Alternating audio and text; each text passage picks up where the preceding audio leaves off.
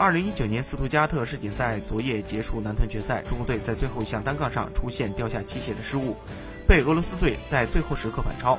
中国队以总成绩二百六十点七二九分屈居亚军，只比冠军少了零点九九七分。尽管东京奥运会具备男团冲金的实力，中国体操队仍然面对日俄等强手的激烈竞争。去年多哈世锦赛，中国队拿到男团亚军，锁定东京奥运会参赛席位。今年世锦赛，男队用原班人马继续磨合历练。